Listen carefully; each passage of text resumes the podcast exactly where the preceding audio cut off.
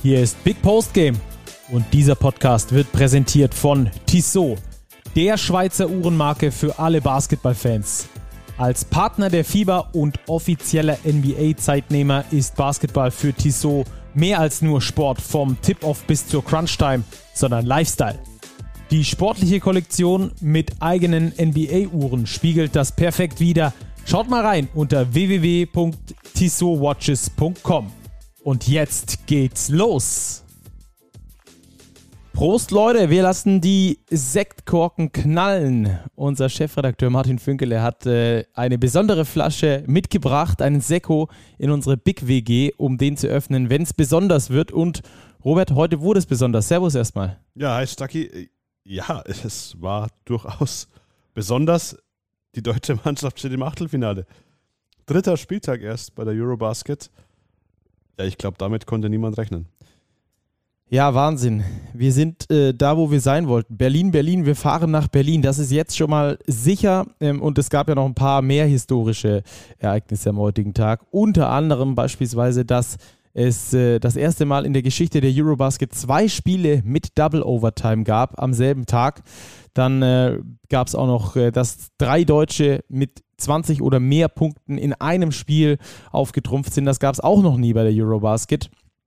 Und es gab natürlich auch ein überragend grandioses Spiel, das wir für euch in der Analyse aufbereiten werden. Danach werden wir noch über das Niveau des Turniers insgesamt sprechen. Die Situation der Gruppe besprechen wir natürlich sowieso. Auch das Eurobasket Roundup bekommt ihr hier ähm, natürlich Toastbrot frisch aus dem Toaster ähm, am frühen Morgen von uns und auch die Starting Five des Spieltages liefern wir euch mit, um dann später in der Tissot Overtime so ein bisschen nach vorne zu blicken. Wir haben heute Stimmen von Maudolo, von Joe Thiemann, von äh, Joe Vogtmann, von äh, Andy Obst und so weiter und so fort. Also ihr seid da voll versorgt. Und ähm, ja, ich würde sagen, wir starten direkt mal in die Analyse rein. Ja, Drama in sechs Akten der Kölner Lanxess Arena. Deutschland, Litauen. Ich bin fast sprachlos, Stacki. Zu Recht, zu Recht. Mal wieder ausverkaufte Hütte, das dritte Mal in Folge, über 18.000 Zuschauer. Und wir haben festgestellt in übereinstimmenden Gesprächen, dass die Zuschauer auftauen. Sie fühlen so langsam diese Mannschaft, sie kennen die Namen, sie, sie feiern, sie fiebern, sie sind lauter als noch zu Beginn dieser Europameisterschaft. Da war noch sehr viel Zurückhaltendes. Heute gab es dieses große Battle mit den Litauern, das auch ein solches wurde.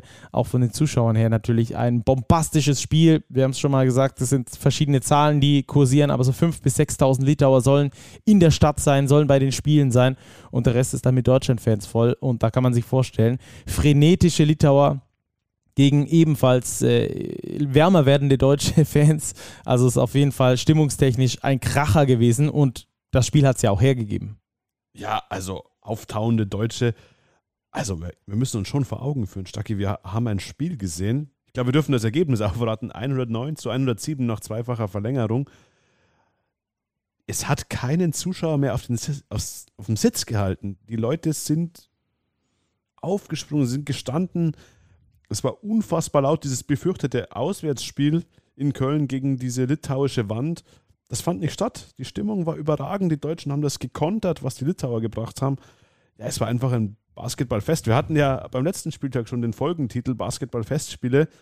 Ich glaube, da waren wir etwas voreilig, weil was wir jetzt beim Spiel Deutschland-Litauen gesehen haben, hat einfach nochmal eins draufgesetzt. Ja, ich hatte eine ganz coole Beobachtung. Ich bin äh, gerade in den Pressebereich gegangen und äh, etwas verlängert von diesem Pressebereich, von der Mixed Zone, also vielleicht so 25 Meter, äh, laufen die Teams ein zum Einlaufen, also äh, bevor sie in die Halle kommen. Und da gab es nochmal einen großen Huddle und ich habe gedacht, wer ist das? Ah, Team Germany, nice. Bleibe ich mal kurz stehen, habe ich äh, kurz die Ansprache gehört und vor allem dann ein lautes Team Germany. Dann sind sie rausgestürmt und dann gab es erstmal gellendes Five-Konzert von den Litauern und ich habe mir gedacht, oh oh, das könnte ein richtiges Auswärtsspiel werden. Wurde es am Schluss äh, aber nicht. Lass uns äh, da reingehen in dieses Spiel. Warum wurde es am Schluss eben kein Auswärtsspiel. Natürlich wegen den Zuschauern, aber ich fand, das lag natürlich an der Mannschaft, dass die die Zuschauer so richtig gepackt hat. Ja, es war von der Dramatik, von der Dramaturgie her, vom Spielverlauf her, also wenn einem das nicht packt, äh, dann kann ich mir auch nicht mehr helfen. Äh, wir haben es verglichen mit dem Schwergewichtskampf am Schluss. die Boxer verteilen nur noch die Schwinger, die oft ja beim Boxen ins Leere laufen. Hier haben die gesessen. Die Deutschen haben taffe Würfe getroffen, Maudolo in der zweiten Verlängerung. Und die Litauer haben es immer gekontert. Die Litauer, ich glaube, sieben Punkte zurückgelegen, eine Minute vor Schluss der regulären Spielzeit, mhm. schaffen es nach Offensivrebound und, und einem vergebenen Freiwurf, das Spiel irgendwie in die Overtime zu bringen, starten dann dort besser, die Deutschen kommen zurück. Also es war ein Hin und Her, ein Auf und Ab, ja, an Dramatik kaum zu überbieten. Dann hatten wir noch eine Schiedsrichterentscheidung, beziehungsweise Nichtentscheidung, wie wir es auch nennen wollen. Ja, dieses Spiel hat so viele Geschichten geschrieben, unglaublich. Ja, werden wir später auf jeden Fall nochmal drauf eingehen. Es gab ja aktuell läuft der Protest noch. Ich weiß nicht, wann das ganz genau aufgelöst wird. Wir haben noch keine offizielle Information. Ist aber auch noch spät am Abend, also kann auch sein, dass das über die Nacht nochmal getroffen wird. Es gibt ja den Protest der Litauer, weil ein Freiwurf nach einem technischen Foul nicht ausgeführt wurde. Es gab einen T gegen Gordy Herbert. Dieser Freiwurf wurde einfach nicht ausgeführt. Da wurden nur zwei statt drei Freiwürfe geworfen. Am Schluss war es eine enge Kiste und vielleicht für Litauen die entscheidende enge Kiste. Die Litauer haben es auch zu spät gemerkt. Wir können uns nicht vorstellen, dass es dadurch irgendwelche Folgen geben wird für den Ausgang dieses Spiels, beziehungsweise für die Wertung dieses Spieles. Dazu aber später dann äh, vielleicht nochmal mehr im Verlauf dieses Podcasts. Ansonsten folgt uns da auf den sozialen Medien, vor allem Big Basketball, da werdet ihr es als erstes erfahren, auf jeden Fall. Ähm, wir können mal ganz kurz reinhören. Wir haben ja auch mal Odolo zu dem Spiel gefragt und ähm, der hat mal so äh, die ersten drei Spiele miteinander verglichen, die alle drei siegreich geendet haben für die deutsche Nationalmannschaft. Ähm, ich fand äh, ziemlich interessant, was er da sagt. Ja, wir hatten jetzt drei verschiedene Spiele. Eins, eins wo alles gut lief am Anfang. Jetzt äh, eins da, wo wir gegen Bosnien, wo wir in der ersten Halbzeit nicht gut gespielt haben. Zweite Halbzeit äh, uns verbessert haben. Und jetzt so ein Spiel, wo es so Höhen und Tiefen gibt ähm, mit den Overtimes und wo wir es geschafft haben, nichtsdestotrotz ähm, am Ende den Sieg zu holen. Und, äh, drei verschiedene Spiele, drei Siege. Es ist, äh, wir halten zusammen als Mannschaft, glaube ich, sagt es aus. Ja, als Mannschaft zusammengehalten, egal in welcher Situation bisher in diesem Turnier. Auch ähm, jetzt gab es die ein oder andere schwierige Situation, auch in der zweiten Overtime, wo es dann Maudolo gerockt hat. Er hat es gerockt in der zweiten Overtime war es fast so ein bisschen NBA-Basketball. Da gab es wenig Teamplay noch, vor allem auf der deutschen Mannschaft. Die Litauer haben das noch versucht, sind ganz viel über Inside gegangen. Die Deutschen haben von ihrer individuellen Qualität gelebt und die hat Maudolo mit zwei unfassbaren Dreiern. Sein typischer Move. Crossover, Stepback, drin, verwandelt. Und ja, das hat am Ende hauchdünn den Unterschied ausgemacht. Ja, auch dazu haben wir natürlich gefragt. Da spielen wir euch auch mal kurz eine Stimme ein. Ich dachte, das ist ein Moment vielleicht, wo ich so einer meiner Stärken so ausspielen kann in, in so einem Moment. Ähm, mir selbst einen Wurf zu kreieren, um, um der Mannschaft einen Lift zu geben und das hat funktioniert. das hat funktioniert. Dem ist nichts einzuwenden. Es ist, hat funktioniert, ja. Ich erinnere mich auch sehr gut an Maodo, als ich mit ihm gesprochen habe, vor EM-Start, rund um das Slowenien-Spiel in München. Und da war er noch ein bisschen so skeptisch, was seine Füße angeht. Ja, ich bin dabei, irgendwie zu überleben, körperlich diese Belastung. Jetzt haben wir ein Back-to-Back-Spiel. Keine 24 Stunden nach dem vergangenen Spiel schon wieder aufs Parkett, 50 Minuten zu gehen. Hui, das ist tough, aber wer so performt in der zweiten Overtime, der überlebt scheinbar ganz gut. ja, das stimmt. Ähm, wenn wir diese Dramaturgie dieses Spiels mal von Anfang an durchgehen. Ich fand, die ersten drei Viertel war es jeweils so, dass acht Minuten die Mannschaften sich gelähmt haben gegenseitig. Es war ähm, etwas verkrampfter, bis sich dann jeweils zum Viertelende dieser Knoten gelöst hat und mehr Flow ins Spiel kam. Das kam beispielsweise auch im zweiten Viertel zustande. Da haben wir Franz Wagner gehabt, der die DBB-Nationalmannschaft da absolut getragen hat. Gab dann so ein fast so ein kleines persönliches Duell zwischen Franz Wagner und Kuzminskas die sich da die Bälle um die Ohren gefeuert haben. Das waren vier Sequenzen in Folge, wo die beiden sich jeweils zwei Dreier um die Ohren geschossen haben. Ähm, da hat man schon gemerkt, okay, das könnte hier und heute was Besonderes werden. Ja, absolut. Vom Niveau her, das Spiel, von den Aktionen, eins der besten Spiele seit langem, die ich verfolgen durfte. Eben wie du sagst, die Litauer während des gesamten Spiels immer wieder ein Hintertreffen. Und man hatte so das Gefühl, ah, die Deutschen, jetzt können sie sich vielleicht absetzen. Wenn man jetzt nochmal einen defensiven Stop bekommt und vorne scored, dann schafft man es vielleicht mal auf 8, 9, 10 Punkte wegzukommen. Und die Litauer hatten immer, immer, immer eine Antwort. Sei es durch Valanciunas und Sabonis unterm Korb, Kusminskas. auch eine unfassbare Qualität bei den Litauen, die wirklich wieder auch vom Fighting Spirit, auch vom Spielerischen her ein gutes Spiel gemacht haben. Eigentlich das dritte Mal schon aus ihrer Sicht und sie stehen mit null Siegen da, drei Pleiten aus den ersten drei Spielen. Ja. Ähm, lass uns da ein bisschen äh, detaillierter darauf eingehen. Valanciunas, der Kern des litauischen Spiels, finde ich, äh, bei den Litauern fällt extrem auf, dass sie gerne als Mannschaft zusammenspielen, dass äh, der Ball läuft und dass sie das Inside-Outside-Game forcieren, dass sie Valanciunas innen suchen und wenn keine Help kommt, dann macht er es alleine, weil der hat einfach die Qualität, um da zu finishen, hat auch gegen Deutschland ein brutales Spiel abgeliefert. Ähm, allerdings haben sie ähm, dieses Ball Reversal, dieses Ball Movement nicht gefunden, die Litauer. Und das ähm, hat wieder Parallelen gezogen, fand ich, zum Spiel gegen Bosnien, zum Spiel gegen Frankreich, auch zum WM-Quali-Spiel gegen die Slowenen. Denn äh, das sind alles Mannschaften, die europäischen Basketball pflegen, die ihn aber nicht pflegen konnten. Und auch die Deutschen haben es dieses Mal wieder über die Defense geschafft, genau dieses Zusammenspiel zu stoppen. Durch extrem viel Druck auf die Guards. Das hat mir extrem gut gefallen, dass die Guards zumindest diese Millisekunde überlegen müssen, um den Ball entweder weiterzuspielen oder dann den Ball auf den Boden zu setzen, weil die Deutschen schon so nah dran waren, so hart gespielt haben in der Defense, sodass die Litauer gar nicht in ihren Flow, in ihren offensiven Lass den Ball laufen gekommen sind. Genauso ist es, Stacki. Der Druck kam wieder von den Guard-Positionen. Das Rebound-Duell hat man diesmal verloren, aber es war noch im Rahmen, würde ich sagen. Klar hat man den Litauen 16 Offensiv-Rebounds gestattet, ein bisschen viel, auch natürlich der Foul-Situation geschuldet. Am Schluss war quasi nur noch Joe Vogtmann auf dem Feld, der quasi rebounden konnte. Da waren ja fünf auf dem Feld mit Joe Vogtmann auf der Center-Position, Franz Wagner, die vier und drei Guards. Und die Litauer haben den Ball immer wieder nach innen gepasst. Äh, war dann Jonas Sabonis dann ausgefault, auch ein Faktor auf litauischer Seite. Also hochintensiv, aber du hast vollkommen recht. Grundlage für den deutschen Erfolg auch hier wieder die Defense, obwohl man 107 Punkte kassiert hat in diesen 50 Minuten. Ja. Wir haben danach mit Andy Obst gesprochen. Auch ein sehr interessanter Ton, denn ähm, bei all dieser Euphorie, die wir jetzt haben und alle sagen, es war eines der geilsten Spiele der letzten Jahrzehnte des DBB, muss man glaube ich schon so sagen, wo man so krass mitfiebern konnte, sagt uns Andy Obst, das war kein unbedingt äh, so richtig äh, schönes Spiel, sondern es war halt so ein bisschen zerfahren, ein bisschen zerpflückt. Die Schiedsrichter haben da ihren Teil dazu beigetragen, da werden wir später nochmal drauf eingehen. Da haben wir auch noch ein paar Stimmen zugesammelt, ähm, weil eben da die Linie sehr schwer zu erkennen war und sie manchmal sehr kleinlich gepfiffen haben. Dadurch ist der Spielfluss verloren gegangen. Wir hören mal ganz kurz rein bei Andy Obst und nehmen das dann äh, weiterhin als äh, Diskussionsgrundlage. Ja, ich denke mal, individuelle Klasse hat nochmal am Ende äh, einen Punkt drauf gesetzt aufs Spiel.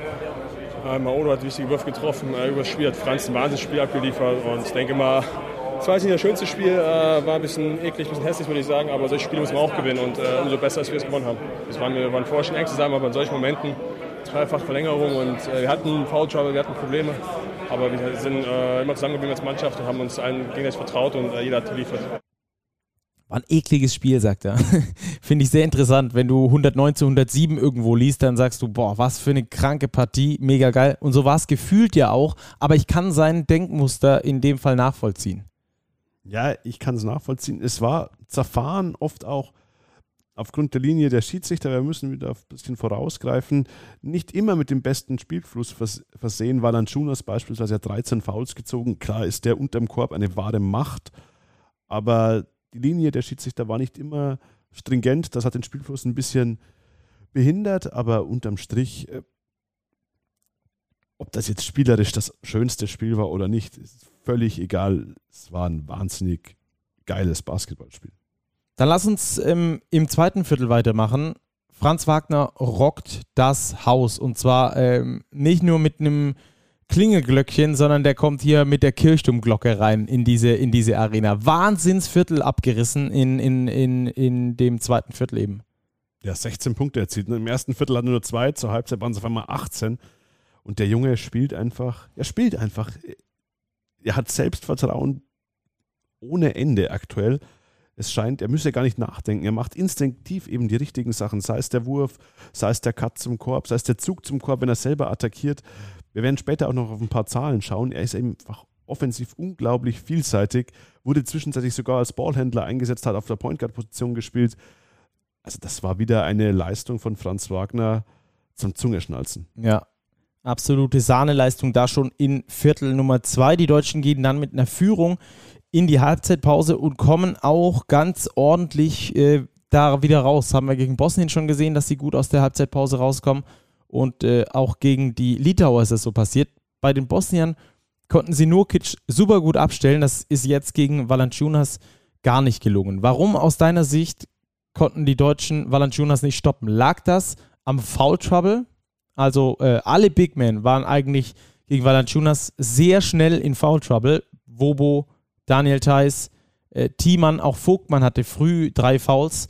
Ähm, war das ähm, so ein Ding, dass ihm einfach alles hingepfiffen wurde? Er hat zumindest 13 Fouls gezogen. Ich weiß gar nicht, ob ich die Statistik schon mal irgendwo gesehen habe. Ähm, oder warum war er so schwer zu stoppen? Sie wird nicht so weit gehen, dass ihm alles hingepfiffen wurde.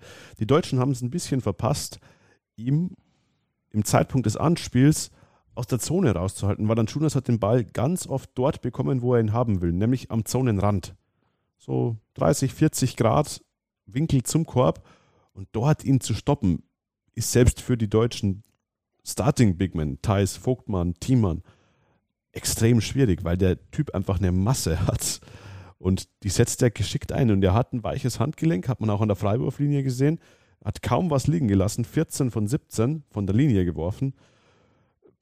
Der ist einfach richtig gut. Und das war ein Problem der deutschen Mannschaft, dass man es eben nicht hinbekommen hat, ihn ein Stück weit vom Korb wegzuhalten, um ihm da die Abschlüsse zumindest zu erschweren und somit vielleicht auch die gute Quote, die er hatte, ein bisschen mies zu machen. Am Schluss geht Valanciunas mit 10 von 15 vom Feld. Das ist schon extrem stabil. Ja, Valanciunas auch deshalb schwer zu stoppen, weil man eben nicht so leicht anpassen konnte wie gegen die Bosnier, die nicht die Superschützen draußen stehen haben, dass du ein bisschen weiter auf die Herbstzeit absinken kannst. Und dann, ähm, wenn er rauspasst, dann soll er erstmal den Dreier treffen. Das würde ich gegen die Litauer, also als allerletztes bei dieser Eurobasket empfehlen. Deshalb auch ähm, fand ich ein richtig schlaues Adjustment, das sie dann ab der Halbzeit gefahren haben, dass sie versucht haben, Valanciunas in die Mitte kommen zu lassen, also dieses Middle Penetration, zu geben, um ihn dann zu stoppen, um ihn dann auf die Grundlinie zu drehen und während dieser Drehung von unten eine harte Hilfe gekommen ist. Das haben wir immer wieder gesehen, dass er quasi über die Blindside zur Baseline dreht und von dort unten die harte Hilfe kommt, sodass er dann quasi auch keine Option mehr hat, den Ball rauszukicken. Auch wieder so eine mini kleine Anpassung, die defensiv gut durchgesetzt wurde und im Endeffekt dann vielleicht eben dieses Mühe verändert hat, dass Valanciunas vielleicht nicht mehr so extrem effektiv war und am Schluss äh, die Deutschen gewinnen konnten. Absolut richtig. Und was bei Valanciunas noch dazu kam, Stacki, das glaube ich, dürfen wir überhaupt nicht außer Acht lassen. Müdigkeit. Der Kerl ging auf dem Zahnfleisch. Er hat 35 Minuten geackert. Am Vortag ebenfalls schon viele Minuten gespielt. Und wir haben ihn gesehen, er war auf der Pressekonferenz der Litauer. Und als er den PK-Raum verlassen hat, gab es einen Urschrei in den Katakomben der Köln Arena. Ungefähr zwei Meter hinter uns. und wenn Jonas, war dann Jonas schreit, es war ein Schrei vor Schmerz, weil es ist ihm ein Krampf in den Oberschenkel gefahren. Der Mann war platt. Ja, ist dann an uns vorbeigehumpelt. Das ist ungefähr so, wie wenn irgendwo äh, im kanadischen Wald ein Holzfäller sich ins Bein gesägt hat. So hat sich das angehört. Der war schon als hinter uns, ist dann an uns vorbeigehumpelt. Ähm, und wir haben da auch eine Stimme dazu gesammelt von Joe Vogtmann. Ziemlich lustig, äh, was der so bei seinem Gegenspieler während des Spiels beobachtet. Ja, ich habe Valanciunas immer nur gesehen, der, der ist immer kurz raus und der kam dann wieder rein und der, sein Gesicht meinte aber eigentlich nicht wieder reinkommen. Also wir, wir sind alle am Limit gewesen. Äh, es war heute ein hartes Stück Arbeit ähm, und bin froh, dass es morgen kein Spiel gibt. Da über die Back-to-Back-Situation wollen wir später nochmal sprechen, aber äh, das ist, glaube ich, schon, äh, also auch, man, man, kann sich, glaube ich, diese Anstrengung auch nicht, äh, nicht vorstellen. Valanciunas von drei, vier, fünf verschiedenen Deutschen verteidigt worden und jeder ist eigentlich in der Defense, in dieser Defense-Sequenz hat er genau gewusst, okay, jetzt geht's gegen Valanciunas, jetzt gebe ich nochmal ein paar äh, Schippen oben drauf und äh, spielen wir vielleicht nochmal einen Ticken härter. Wenn du das 35 Minuten lang durchhalten musst, irgendwann sagen deine Muskeln, Bruder, äh, vorbei ab hier. Ja, und so war es auch. Zweite Overtime. Valanciunas war die ersten eineinhalb Minuten auf der Bank, dann kam er für eine Minute aufs Feld und musste wieder raus. Es ging einfach nicht mehr. Auch das vielleicht ein Faktor, dass es in der zweiten Verlängerung für Deutschland dann geklappt hat. Ja. Dann gab es ja diesen vergessenen Freiwurf, der vergessene Freiwurf von Köln. Wenn ich mein Buch schreibe, wenn ich mein Krimi schreibe, dann nenne ich den so. Der vergessene Freiwurf von Köln. Ähm, Wahnsinn eigentlich, oder? Es ging drum, um das ganz kurz aufzuschlüsseln. Ich glaube, ähm, Valanciunas hatte, gef wurde gefault. Wurde gefault, Ende des dritten Viertels. Direkt vor der eine, Deutschen Bank. Richtig, eine Minute auf der Uhr. Gordy Herbert beschwert sich. Ähm, die Schiedsrichter zücken ein T. Relativ deutlich. Tauchte auch im Play-by-Play -play auf der offiziellen Eurobasket-Seite auf. Deutschland war bereits im Bonus, Teamfouls. Dementsprechend hätte es natürlich zwei Freiwürfe für die Teamfouls und einen Freiwurf eben sofort für das technische Foul geben müssen. Valanciunas hat aber nur zwei Freiwürfe geworfen. Und da war schon ein Punkt, da war ich kurz skeptisch. Wieso schicken die Litauer für den Freiwurf fürs technische Foul Valanciunas an die Linie? Da hätten sie einen Grigonis, vielleicht ein potenziell besserer Schütze. Das war schon merkwürdig, aber auch irgendwie komisch, dass es den Litauern nicht aufgefallen ist, weil der Protest, wir wissen nicht genau, wann er kam, aber richtig aufkam das Thema erst sieben Sekunden vor Ende des vierten Viertels. Also quasi ein Viertel später wurde dann auch über die Hallenlautsprecher durchgesagt, es gibt eine unklare Situation, war ja ein technisches Foul und ein Freiwurf wurde nicht geworfen, sehr viel Konfusion. Also das darf definitiv nicht passieren. Es darf den Refs nicht passieren, es darf dem technischen Kommissar am Tisch nicht passieren und es darf meiner Ansicht nach auch den Litauern nicht passieren, dass sie vergessen, hey, wir dürfen hier einmal häufiger werfen. Ja.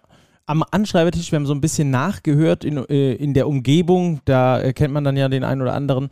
Ähm, wir haben so ein bisschen nachgehört, da hieß es, dass es am Anschreibetisch schon aufgefallen sei, dass dem Commissioner wohl auch gesagt wurde, dass äh, da ein Fehler vorliegt. Ähm, es wurde aber wohl nicht darauf reagiert. Äh, warum auch immer, wo der Fehler genau in dieser Kette ist, konnten wir nicht exakt nachempfinden, weil wir eben auch mit niemand anderem ähm, da von den Offiziellen sprechen konnten. Ähm, ist ja dann immer eine recht unübersichtliche Situation und äh, es gibt 220 Medienakkreditierte, also die wollen das dann natürlich alle gleichzeitig wissen. Ähm, und entsprechend schwierig ist es dann, das äh, natürlich aufzulösen, wo dann genau die Fehlerkette lag. Aber wir können soweit sagen, dass wir drei Schiedsrichter haben, einen Anschreiber mindestens und einen äh, technischen Kommissar und alle fünf äh, alle fünf Sicherheitsnetze haben quasi nicht funktioniert, dass das äh, durchgerutscht ist. Die Litauer haben daraufhin Protest eingelegt, allerdings viel zu spät, sodass wir davon ausgehen, dass dieser Protest ähm, da nicht wirklich ähm, dem nicht stattgegeben werden kann. Wir wissen auch, wüssten auch nicht wirklich, oder Robert, wie man das äh, lösen könnte im Nachhinein es ist eigentlich kaum zu lösen. Es erinnert ein bisschen an die Situation Ludwigsburg gegen Bayern München 2.0. Damals gab es ja ein Wiederholungsspiel. Ich glaube, dazu wird es hier nicht kommen. Auch der Zeitpunkt des Protests ist ja offen stark. Mittlerweile hört man auch von litauischer Seite, der Coach habe sich doch sofort beschwert, wo der Fehler wirklich lag, dass es dann irgendwie nicht zu einem offiziellen Vordrang. Ich meine, es tauchte ja auch im Play-by-Play -play auf. Also die Leute, die am Tisch das Scouting bedienen. Haben das faul geschrieben. Hätte, hätte registriert werden müssen, ja. Es wurde registriert, im Nachgang nach dem Spiel wurde es dann irgendwie aus dem aus dem Play-by-Play -play entfernt, dieser dritte Freiwurf, der gar nicht stattgefunden hat, der stand da nämlich drin. Also ganz undurchsichtige Situation. Ich glaube nicht, dass es den Ausgang des Spiels final beeinflusst hat. Ich denke auch, dass das die Begründung sein wird, warum der Protest eventuell keinen Erfolg haben wird. Stand heute 23.12 Uhr gibt es von der FIBA noch keine Verlautbarung. Die FIBA hat angekündigt, sich zu äußern, sobald es was zu vermelden gibt. Stand 23.12 Uhr war das nicht der Fall. Ja. Also das ist eine kuriose Situation. Gab ja auch noch eine ganz kuriose Situation in einem Parallelspiel. Auch da gab es mit Protest, werden wir euch später dann nochmal hin mitnehmen, wenn wir das Eurobasket Roundup für euch nochmal ähm, komplett abrounden quasi. Aber ähm, dann war es soweit, sieben Sekunden vor Schluss, regular, äh, reguläre Spielzeit oder die normale Spielzeit noch äh, bis, bis 40 Minuten hoch, sieben Sekunden noch. Dann gab es eben diese Konfusion, dann ist es nochmal aufgetaucht, hatten die Schiedsrichter wohl, so hört man gerüchtemäßig auf der Pressetribüne, überlegt, ob sie diesen Freiwurf da nachholen lassen sollen, um sich dann dagegen zu entscheiden. Das wäre ja, natürlich, das wär natürlich völlig Banane gewesen. Ähm, übrigens, äh, um das kurz aufzuholen, äh, ein Wiederholungsspiel wird es nicht geben, da sind wir uns einig. Wann auch. Genau, und äh, ansonsten wird es da auch, äh, glaube ich, keine anderen Änderungen dazu geben. Der Sieg der Deutschen wird da feststehen. Ähm, dann eben diese, diese Überlegung, alles äh, vorbei, große Aufregung. Deutschland Seite Einwurf, sieben Sekunden. Dennis Schröder bekommt den Ball spielt 1 gegen 1 und wirft den Pull-up aus meiner Sicht einen guten Wurf hinten auf den Ring, kein Game Winner. Overtime. Genau. Davor- Hättest du Dennis Schröder in dem Spiel den Ball gegeben? Kannst du machen. Du hast mehr Optionen. Du kannst mit Franz Wagner gehen. Das passierte dann ja am Ende der ersten Overtime. Du kannst Dennis Schröder den Ball geben, weil er einfach ein sehr guter Akteur ist, wenn es um die Penetration zum Korb geht. Die Litauer waren im Bonus. Die müssen ihn erstmal ohne Foul verteidigen. Das war okay. Ähm, ein bisschen schade war, dass es überhaupt so weit gekommen ist zur Verlängerung, weil die Litauer in der Aktion zuvor zwei Freiwürfe hatten, nur einen getroffen haben und den zweiten mit einem Offensivrebound sich sichern konnten und nochmal gescored haben. Hätten die Deutschen dort schon besser gereboundet, hätten wir vielleicht gar keine zwei Overtimes erlebt. Aber hätte, wäre, wenn und aber. Es gab diese erste Overtime und nachher auch noch die zweite. Ja, richtig. Ich hätte übrigens auch Dennis Schröder den Ball da gegeben. Ich fand das eine gute Entscheidung. Das ist einer, der vorangehen möchte und äh, Dennis Schröder, von dem weiß man zumindest, dass ihm Druck nicht allzu viel ausmacht, äh, dass er da das Durchsetzungsvermögen hat, so ein Ding reinzuschweißen, hat er in dem Fall nicht gemacht, war trotzdem ein ordentlicher Wurf, ein guter Wurf fand ich, den kannst du so machen. Ähm, Ende Overtime oder lass uns über die erste Overtime sprechen. Da gab es erstmal äh, das Momentum auf litauischer Seite. Die Fans waren voll drin, die Mannschaft ist besser reingekommen. Da dachte ich schon so, oh, oh, oh. Ich habe mal in meiner Regionalliga-Zeit ein Spiel erlebt, sind wir in die Overtime gekommen und das äh, Momentum war so auf des Gegners Seite, dass wir diese Overtime 0 zu 18 verloren haben und damit sang- und klanglos ein Spiel ähm, eine auf den Deckel gekriegt haben. Und so für ein paar Momente kam mir dieses Spiel wieder in den Kopf geblitzt. Ähm, aber die Deutschen haben sich da sehr gut rausgekämpft. Ja, nach einem 0 zu 5 Start, die Litauer eben beflügelt von dieser Situation, per Offensivrebound überhaupt noch die Verlängerung zu erreichen. Mit zwei hervorragenden Angriffen zu Beginn der Verlängerung. Deutschland sich dann irgendwie zurückgekämpft. Und dann hatten wir genau die gleiche Situation am Ende der ersten Overtime. Die Litauer begehen Offensivfoul. Dort hat ein litauischer Kollege auch aufgebracht. Ähm, sieben Sekunden vor Schluss der ersten Overtime. Nils Giffey nimmt das Offensivfoul an. Allerdings ist der Kontakt erst, wenn der Ball die Hand längst verlassen hatte. Dementsprechend hätte man offenbar durchaus gut auch auf Loose Ball Foul entscheiden können, sprich kein Offensivfoul und dementsprechend zwei Freiwürfe für Deutschland. Nicht nur den Ballbesitz in Anführungszeichen. So ging es eigentlich relativ ähnlich wieder. 7,6 Sekunden, meine ich, waren es in der Auszeit von Gordon Herbert.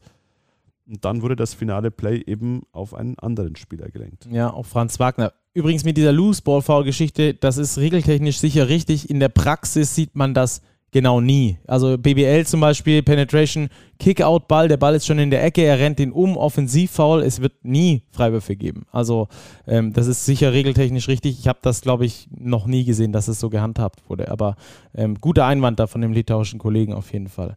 Ähm, ja, dann äh, Franz Wagner.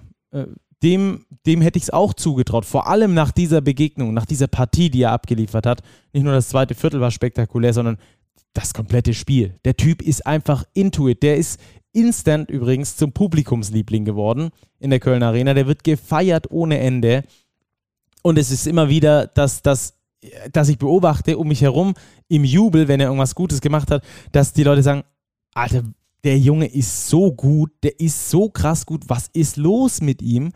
Also das auf jeden Fall ähm, ähm, ziemlich cool, finde ich, was man, was man da so erlebt und äh, wie er auch gepusht wird. Aber diesen Wurf hat er dann leider daneben geschossen, sodass wir quasi in Halbzeit 2, in Overtime 2 gehen mussten. Und auch da war es ja ultimativ spannend bis zum Schluss.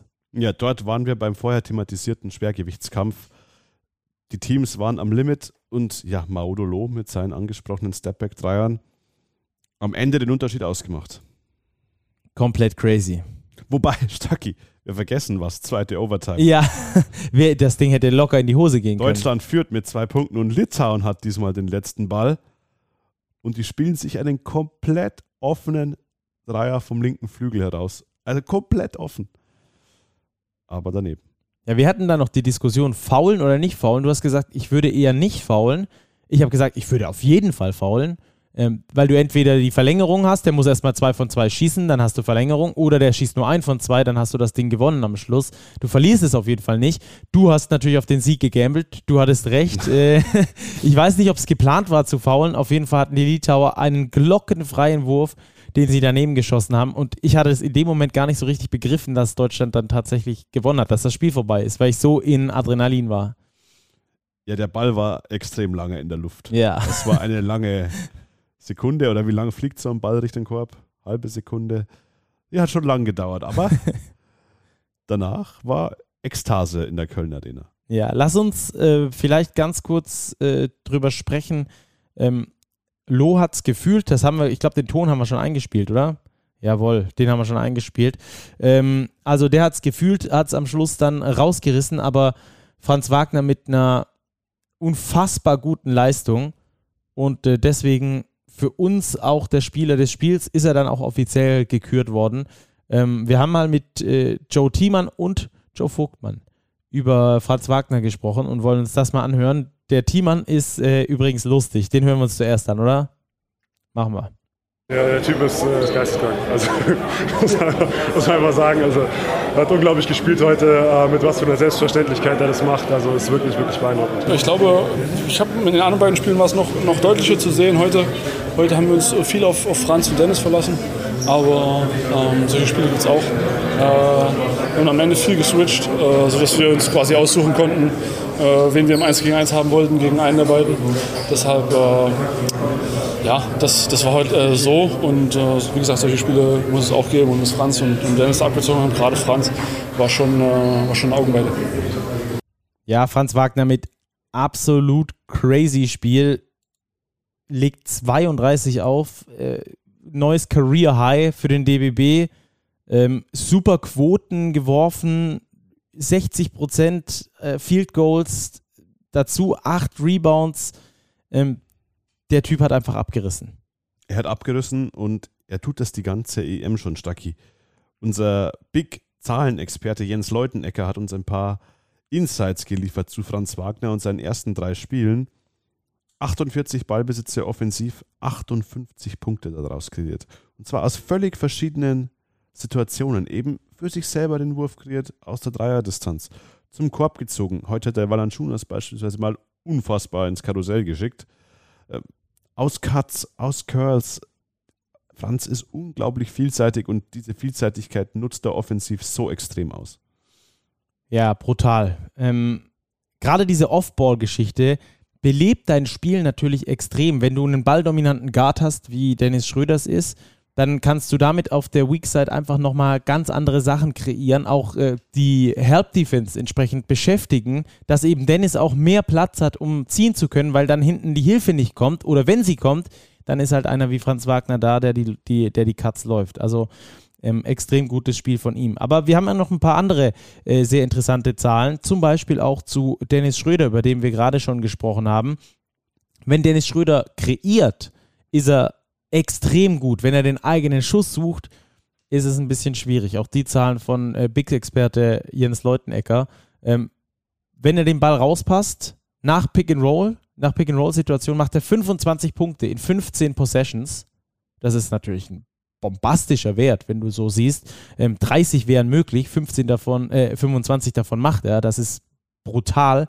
Ähm, Im Scoring dagegen ist es gerade im Jumpshot so ein bisschen schwierig für ihn. Ja, dass der Wurf wackelt, das thematisieren wir schon zum dritten Mal. Er weiß es selbst. Ähm, ja, die Trefferquote bei seinen Sprungwürfen 5 von 30 bisher im Turnier. Aber hey, wir haben drei Spiele gewonnen, obwohl Dennis Schröder so schlecht wirft. Und das, glaube ich, ist schon ein Qualitätsmerkmal für die Mannschaft. Und es kommt noch dazu, Dennis Schröder hat, glaube ich, wirklich verstanden, dass er nicht zwingend scoren muss sondern dass er durchaus den Ball passen kann, seine Mitspieler in Szene setzen kann, weil die ebenso unfassbar gut sind. Maudolo, Franz Wagner, Andi Obst, ein Thiemann, Vogtmann, wir können einen Daniel Theiss, wir können die ganzen, den ganzen Kader aufzählen. Egal, wen ihr einsetzt, alle können liefern. Und das, glaube ich, hat er verstanden. Und darum ist diese schlechte Quote, die er aktuell hat bei seinen Sprungwürfen, sekundär. Wenn er die natürlich noch nach oben bekommt, umso besser.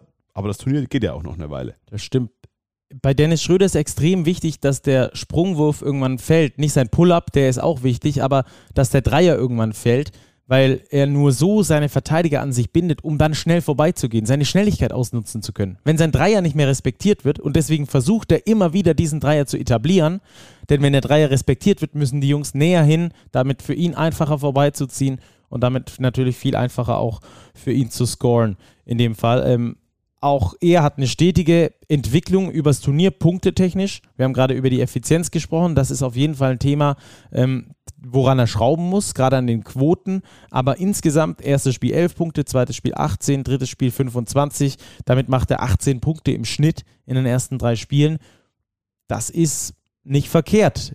Das, Schuss, das Shooting-Volumen, das er dafür braucht, ist halt nicht ganz so gut. Gerade von der Dreierlinie nur 15 Prozent bisher. Aber du hast es schon gesagt, wenn er sich da steigern kann, dann ist er da äh, Deutschland natürlich nochmal ein großes Stück behilflicher, als es sowieso schon ist. Ähm, mit seinen 7,3 Assists ist er da auch auf einem sehr guten Weg, müssen wir, müssen wir ganz ehrlich sagen. Und was natürlich unbezahlbar ist, wenn du einen Backup hast, theoretisch Backup Point Guard, ähm, der aber dann in der entscheidenden Phase auch komplett übernehmen kann. Wir haben ihn schon mehrfach angesprochen. Maudolo, der brutal abliefert bisher in diesem Turnier. Nicht nur die Hammerdinger reinknallt, sondern auch effizient scored. Ganz effizient, aber vor allem aus seinen Einzelaktionen eben extrem viele Punkte generiert. Coach Jens hat es uns aufgeschlüsselt. 46 Punkte in, 49, in 39 Aktionen, was Pick and Roll oder Isolationssituationen angeht. Ein 1, Punkt äh, ist Wahnsinn bei Pick and Roll, oder? Pro, da fängt es an, richtig gut zu werden. Pro, pro Ballaktion und das ist wirklich ein extrem guter Wert. Und diese Kombination eben aus Dennis, aus Maodo, aus Franz, dass alle drei verschiedene Akzente setzen können, das macht vor allem den deutschen Backcourt so schwer auszurechnen. Ja.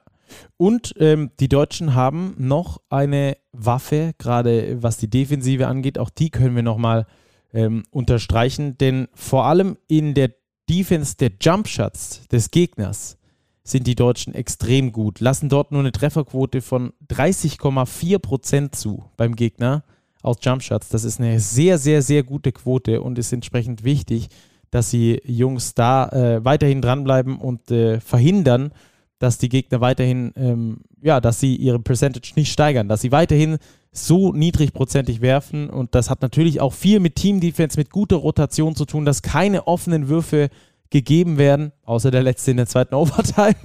Aber ansonsten versucht man das zu vermeiden, um da halt dann ähm, quasi weiter äh, tiefe Quoten zu generieren und die Rebounds einzusammeln. Das ist, glaube ich, eins der Erfolgskonzepte, wie es dann auch weitergehen könnte mit äh, Siegen für die deutsche Mannschaft. Das wäre auf jeden Fall nice, würden wir uns wünschen. Ja, auf jeden Fall. Ähm, und jetzt kann man befreit aufspielen. Das Achtelfinale ist gebucht. Es geht noch um die Platzierung und da sind wir, glaube ich, auch schon bei einem guten Punkt, nämlich bei der Situation in der Gruppe. Da gab es nämlich durchaus heute ein sehr überraschendes Ergebnis im mittleren Spiel, nämlich direkt im Anschluss an die deutsche Mannschaft. Ja, brutal. Also was in der Gruppe abgeht, ist ja schon mal äh, ziemlich geil. Gestern haben wir gesagt, Favoritensiege all over. Heute komplett das Gegenteil. Denn äh, die Slowenen verlieren gegen die Bosnier mit 93 zu 97 und äh, stehen jetzt ebenfalls bei 2 zu 1 wie die Bosnier, sind aber hinter ihnen, weil sie einen direkten Vergleich verloren haben. Ja, die Bosnier zeigen mal wieder, welche gute Mannschaft sie haben. Und dieses Dreigestirn aus Robertson, Nurkic und Musa bekam Unterstützung von Atic, von Halilovic. Und das war für die Slowenen, die ihrerseits natürlich nicht gut geworfen haben. Luka Doncic, glaube ich, 0 von 8 von der Dreierlinie. Es war genug, um sie zu schlagen. Und die Bosnier sind richtig dick drinnen im Rennen ums Achtelfinale. Wird die Litauer nicht freuen, die ja 0 zu 3 stehen. Ja, in dieser Todesgruppe, brutal. Das war auch übrigens eine krasse Basketballparty, war ebenfalls ausverkauft, wenn ich es richtig weiß, das Spiel zwischen Bosnien und äh, Slowenien. Und was ich sehr schön fand, das hat übrigens auch äh, Kollege Benny Zander auf Twitter äh, noch äh, gepostet, das Bild davon. Beide Fanblocks standen direkt nebeneinander, quasi so fast schon ineinander verwoben und es gab keinen Stress, es gab kein Trouble, es gab gar nichts. Es war einfach zusammen ein Basketballfest, ein enges Spiel, das am Schluss die Bosnier gewinnen konnten. Und äh, die bosnische Mannschaft ist danach zu den Fans gegangen, um mit ihnen zu feiern. Manche Spieler sind sogar auf die Tribüne geklettert, um bosnische äh, Schlager zu singen, die Robert bis jetzt noch nicht aus dem Kopf kriegt. es war eine riesengroße Basketballparty. Und ähm, sowas macht natürlich diesen Sport auch aus. Äh, musst du dir mal vorstellen. In so einer mittleren Session äh, spielt Slowenien gegen Bosnien und die Hütte ist voll. Ja, unglaublich. Äh, ja, generell Basketball-Festspiele. Wir haben es an Spieltag 2 gesagt, wir können es jetzt an Spieltag 3 nur wiederholen. Es macht unfassbar viel Spaß, genau wie das Abendspiel. Die Franzosen, haushoher Favorit gegen die Ungarn, haben sich dann schwer getan, waren schon zweistellig weg gewinnen aber doch 78, 74, stehen jetzt auch mit zwei Siegen und einer Niederlage ganz ordentlich da. Die Ungarn 0 zu 3. Ja, ich glaube nur noch rechnerische Chancen aufs Achtelfinale. Da sieht man schon die Ungarn von der individuellen Qualität doch die schwächste Mannschaft in der Gruppe. Ja. Dienstag geht es dort weiter und äh, da gibt es auf jeden Fall äh, extrem interessante äh, Spiele, denn aufgrund dieses Sieges der Bosnier gegen die Franzosen, mit dem ja, also ich zumindest nicht gerechnet habe und ich glaube auch sehr viele andere nicht, ähm, das spielt jetzt natürlich den Litauern überhaupt nicht in die Karten. Denn die Litauer hatten die drei Brocken zu Beginn, dreimal gut gespielt, dreimal trotzdem verloren, stehen 0 zu 3. Heißt also, sie müssen die letzten beiden Spiele gewinnen, mindestens um überhaupt noch eine Chance zu haben, ins Achtelfinale zu kommen. Ja, und dann brauchen sie Niederlagen der Bosnier. Also sie haben es nicht mal mehr selbst in der Hand. Beziehungsweise. Am letzten Spieltag, es wird, könnte ein Finale Grande geben zwischen Litauen und Bosnien. Wenn Litauen am Dienstag gegen Ungarn gewinnt, Bosnien gegen Frankreich verliert, könnte es Finale Grande am Mittwoch geben zwischen Bosnien und Litauen um das Achtelfinalticket, um das letzte Verbliebene. Ja, fände ich ganz nett. da sitzt man in einem Boot. Könnte das schauen wir uns könnte an. ich mir anschauen, ja. Ziemlich geile Sache, also ähm, was da in dieser Gruppe abgeht. Die deutsche Nationalmannschaft, das können wir jetzt nochmal dick und fett unterstreichen, ist auf jeden Fall in diesem Turnier im K.O.-System angekommen, weil sie also sicher sich qualifiziert hat mit drei Siegen, weiter ist. Auf welcher Position, das werden wir dann im weiteren Verlauf äh, noch feststellen. Ähm, dann äh, hatten wir es schon über das Niveau des Turniers und da wollen wir jetzt nochmal ein bisschen genauer drauf eingehen. Ähm, wo würdest du, du, du guckst sehr viel Euroleague, du guckst sehr viel äh, BBL, wo würdest du das Level der Eurobasket so einschätzen aktuell? Mit was würdest du es vergleichen? Ja, das ist absolut Top Euroleague-Level. Wir haben Top Euroleague-Spieler garniert mit einigen NBA-Stars in nahezu jeder Mannschaft. Also das Niveau der Spieler und das Niveau auch der Spiele an sich, die Intensität der Spiele, es ist außerordentlich gut vor allem jetzt auch in der Dichte der Zeit, so viele Spiele auf kurze Zeit, immer wieder pushen sich die Teams wirklich ans oberste Limit, teilweise mit kurzen Rotationen. Also wirklich beeindruckend. Für mich das Level der Eurobasket in der deutschen Gruppe außerordentlich gut. Ja, die Spiele sind extrem ausgeglichen. Es macht einfach super viel Spaß. Ich finde, bei vielen NBA-Spielern sieht man, warum die NBA-Spieler sind. Da ist immer noch mal so ein Ticken mehr. Die kannst du eigentlich im 1 gegen 1 überhaupt nicht halten.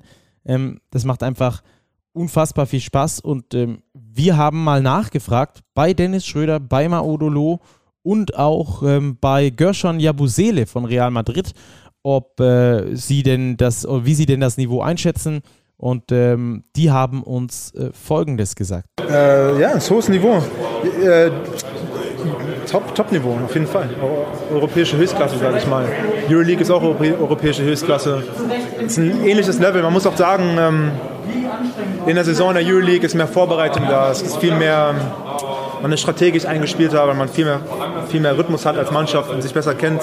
In der Nationalmannschaft hat man zwei, drei Wochen Training, wird zusammengewürfelt und am Ende geht es viel um Chemie, individuelle Klasse, wisst ihr, was ich meine? Also im, im Teambasketball ab und zu ist es, stellen sich Teams sehr extrem auf einige Spiele ein und es ist ab und zu sehr schwer, einige Sachen auszuführen, weil die Mannschaften so vorbereitet sind, weil man so lange schon miteinander spielt. Ja, aber hier in der Nationalmannschaft, ab und zu ist nicht das Wichtigste, die beste Mannschaft zu sein, die beste individuelle Spieler, hier fünf, sechs, sieben NBA-Spieler. Am Ende geht es darum, wie gut klickt die Mannschaft. Klar, man braucht gewisse Qualität, man braucht gewisses Talent, aber was wichtig bei einer Nationalmannschaft ist, ist, dass die Chemie stimmt, dass die Puzzleteile stimmen. Das ist das Allerwichtigste. Ich glaube einfach, dass es nicht viele Leute gibt in der NBA, die halt wirklich Full Court äh, Mann gegen Mann Presse spielen. Und das halt über 40 Minuten. Das ist schon äh, die, die Physis hier, das, das gefällt mir. Weil wenn ich da nochmal rübergehe, dann fällt es mir ein bisschen leichter. Ähm, aber hier Eurobasket, dieses Niveau, das ist äh, Top-Niveau. Pretty good. It's, uh, it's a great level of basketball. Um, to be able to, to come here and compete against uh, the, the best player uh, um, is, is just uh, grateful. I'm, I'm happy. I'm blessed to be able to be here, and uh, the competition is just amazing. That's my first. That's my first one, and I'm, I'm just glad and happy to be here, and uh, I'm enjoying. Ja, finde ich extrem interessant, dass alle drei das Gleiche sagen. Dass alle drei sagen, brutale Competition, richtig gutes Niveau, mindestens Top Euroleague-Niveau. Ähm, du brauchst viel individuelle Klasse, aber auch diese Teamchemie, um zusammenzuwachsen. Ähm, ich finde, das ist einfach extrem interessant. Ja. Wenn sich die Spieler einig sind, glaube ich, ja, gibt es da nichts mehr zu ergänzen. Was man aber schnell hinführt, Stacki, zu einem kritischen Punkt, nämlich die Schiedsrichterleistung. Bei einigen Spielen, die Schiedsrichter sind meiner Ansicht nach oft dem Level der Spieler nicht gewachsen. Ja, hat natürlich so ein bisschen mit diesem Euroleague-Fieber-Problem zu tun, im Großen und Ganzen, was es ja sonst so übergreifend äh, normalerweise eher im Clubsport gibt, wo du sagst, oh, jetzt äh, schon wieder Länderspielfenster, Euroleague spielt weiter, bla bla. Aber dass es jetzt so extrem ist bei dieser ähm, Eurobasket, ähm, finde ich, find ich schon auffällig. Man merkt, dass das Level der Schiedsrichter nicht dasselbe ist, das die Spieler haben. Und schlaue Spieler wissen das auszunutzen. Und ähm, die Überforderung der Schiedsrichter an allen Ecken und Enden ist äh, leider zu merken. War auch übrigens im Deutschland-Litauen-Spiel so. Ähm, sehr extrem, sehr viele komische Calls, viel beim Rebound gepfiffen, wo es unübersichtlich wurde.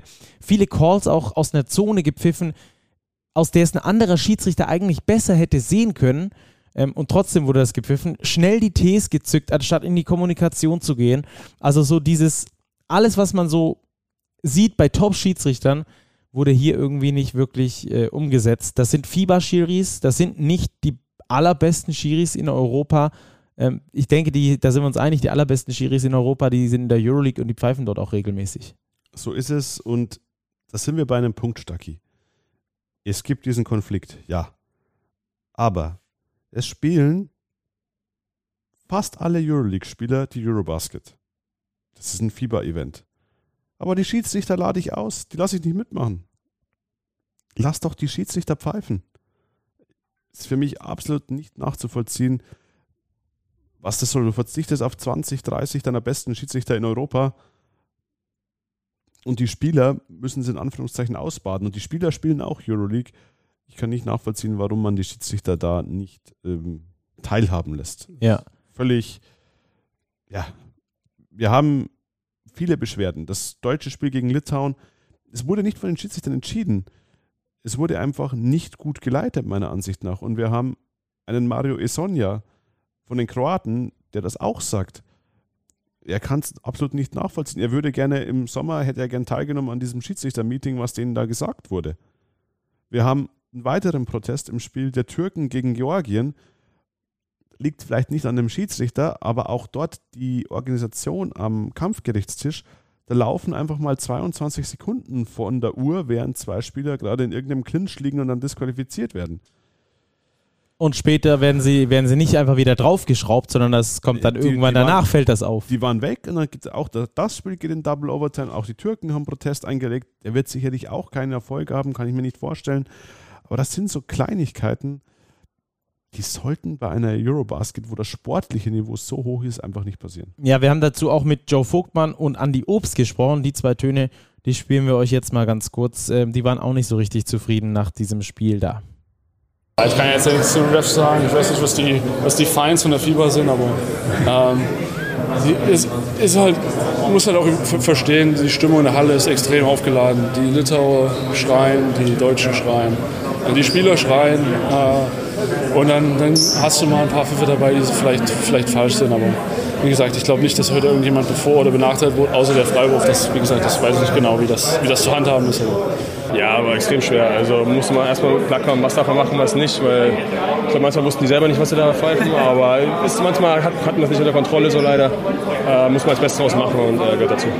Ja, sind sich äh, beide einig. Ich glaube, Joe Vogtmann etwas zurückhaltender das Ganze geäußert, aber dass da ähm, nicht alles äh, perfekt gelaufen ist, ist auch klar. Wie gesagt, äh, nicht spielentscheidend, aber extrem nervig. Es hat so viel Nerven gekostet während dieses Spiels. Äh, da bist du drin und du möchtest eigentlich einen Spielfluss sehen, du möchtest geilen Basketball sehen und dann stellen sich da die Schiedsrichter in, in, in, den, in den Fokus. Auch ähm, es gab auch einen dieser Schiedsrichter, der so, so extrem auf sich bezogen war, der diese Entscheidungen so lange äh, gepfiffen hat, einen Foul gepfiffen hat und es so lange hat quasi die Leute warten lassen, bis der Fokus auf ihm war und dann geil in die eine Richtung gezeigt, um die einen Juhu und die anderen Buh schreien zu hören. Und das hatte mehrfach, äh, hatten wir das. Auch dieses, ähm, dieses T gegen Wobo wegen angeblichen Floppings direkt am Anfang gegen Valanciunas wenn du vor einen D-Zug läufst und hinfliegst,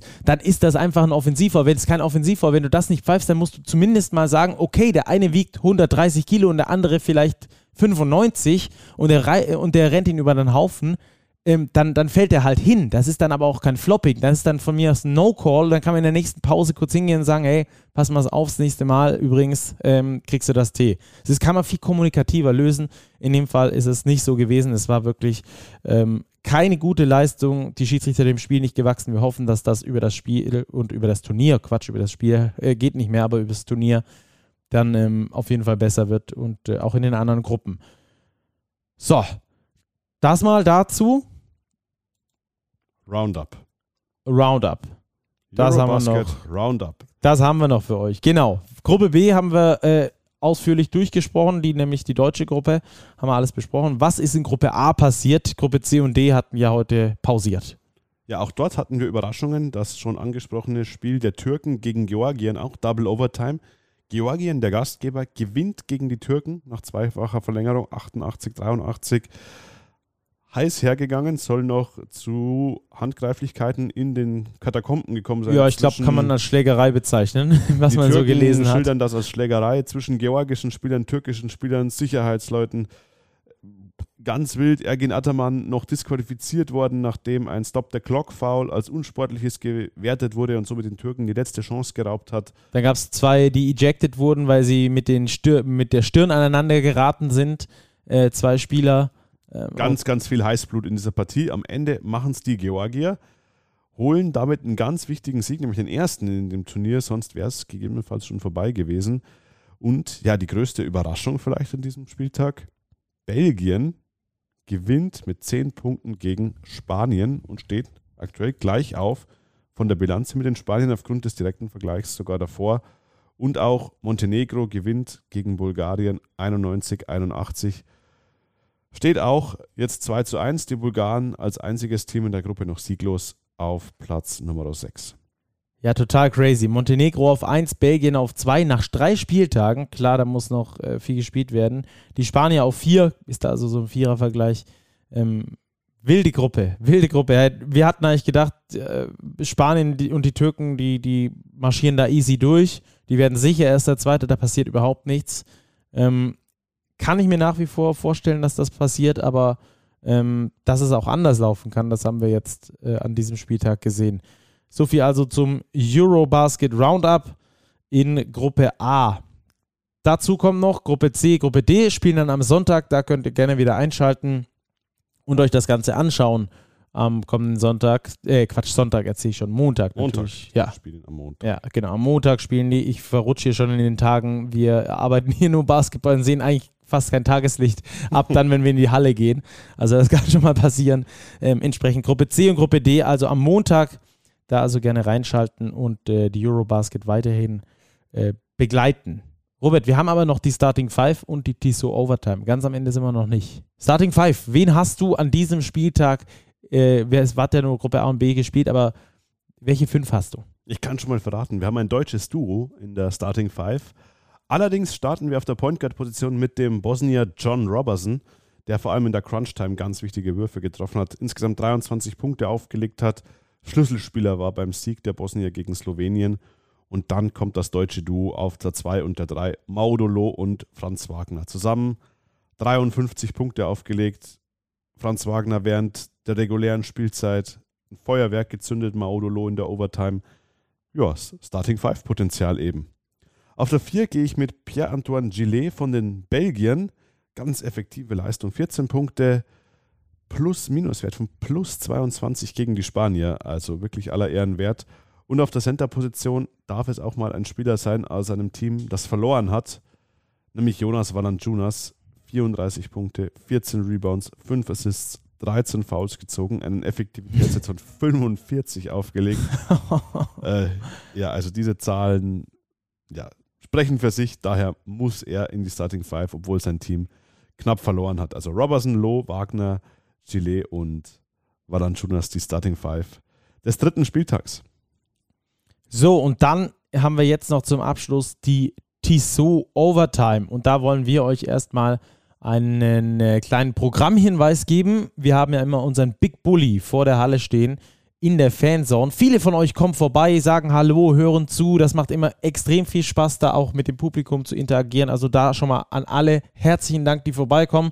Macht großen Spaß mit euch. Und wenn ihr nicht vorbeikommen könnt, also wenn ihr nicht aus der Region Köln kommt oder keine Tickets habt oder was auch immer, gerade irgendwo in äh, Kanada im Urlaub seid, ähm, dann zieht euch gerne unser Bonusmaterial rein. Das laden wir immer direkt nach den Talks hoch.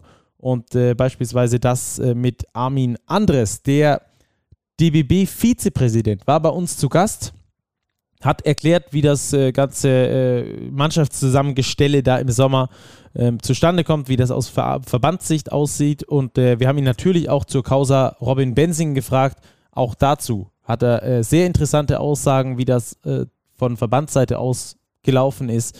Ähm, da also auf jeden Fall schon mal reinhören äh, gibt den Talk, ist schon online und ähm, da werden wir auf jeden Fall dann auch mehr davon produzieren. Nämlich dann schon am kommenden Dienstag, da werden wir den äh, Spieler der Telekom Baskets äh, Bonn am Start haben. Äh, ich glaube, es heißt nur noch Baskets Bonn. Ja, weiß ich jetzt gar nicht genau. Egal. Ich glaube, das ist noch offen. Das ist noch offen. Also, dann haben Auf jeden Fall kommt Carsten Tada an den Big Bully. Richtig. Dienstag, 19 Uhr im Vorlauf des Slowenien-Spiels, in dem die Deutschen gegen Slowenien um den Gruppensieg spielen. Mit einem Sieg ist Deutschland definitiv Gruppensieger. Ja, wollte ich gerade noch sagen, sag noch kurz, was in der Gruppe äh, passieren kann, aber du hast es schon getan. Also die Deutschen müssen gewinnen, dann sind sie Gruppenerster. Wenn sie verlieren, sind sie sicher nicht Gruppenerster. Ähm, und dann äh, das Spiel eben am Mittwoch noch gegen Ungarn. Es gibt da noch zwei Spiele, die auch wichtig sind. Bosnien darf nicht gewinnen, Litauen muss gewinnen, um dann noch eine Chance am Schluss zu haben, äh, weiterzukommen. Äh, für die Litauer. Ansonsten wäre das, glaube ich, die erste dicke Überraschung, dass die Bosnier weiter sind und die Litauer nicht. Könnte dann am ähm, Dienstag schon soweit sein. Also, spannend, spannend. Es bleibt cool hier bei der Eurobasket. Wir haben großen Spaß und ich hoffe, ihr auch. Wir sind dann am Montag erstmal mit keiner Ausgabe für euch am Start. Da ist hier Ruhetag, auch für uns mal ganz kurz Zeit zum Durchatmen. Wir haben jetzt äh, die letzten Tage immer zwei Podcasts für euch rausgehauen, eben einen am Big Bully Talk und einen dann als Analyse. Ähm, es sei uns verziehen, dass es dann da erst am äh, Dienstag äh, den ersten gibt mit Carsten Tada, eben das Bonusmaterial. Und am Mittwochmorgen dann gibt es den äh, ganz normalen Analyse-Talk zum Dienstagabendspiel. Bis dahin, macht's gut. Danke dir, Robert, für deine Zeit. Hat großen Spaß gemacht, wie immer. Mir auch, Stacki. Und wir sind sehr gespannt, was diese Eurobasket noch mit uns machen wird. Ja. Schauen wir mal, wo es hingeht. Vielleicht gibt es ja die eine große Überraschung, von der Wobo gesprochen hat. Ich würde mich drauf freuen. Macht's gut, schönen Abend, schönen Morgen und bis ganz bald. Ciao, ciao.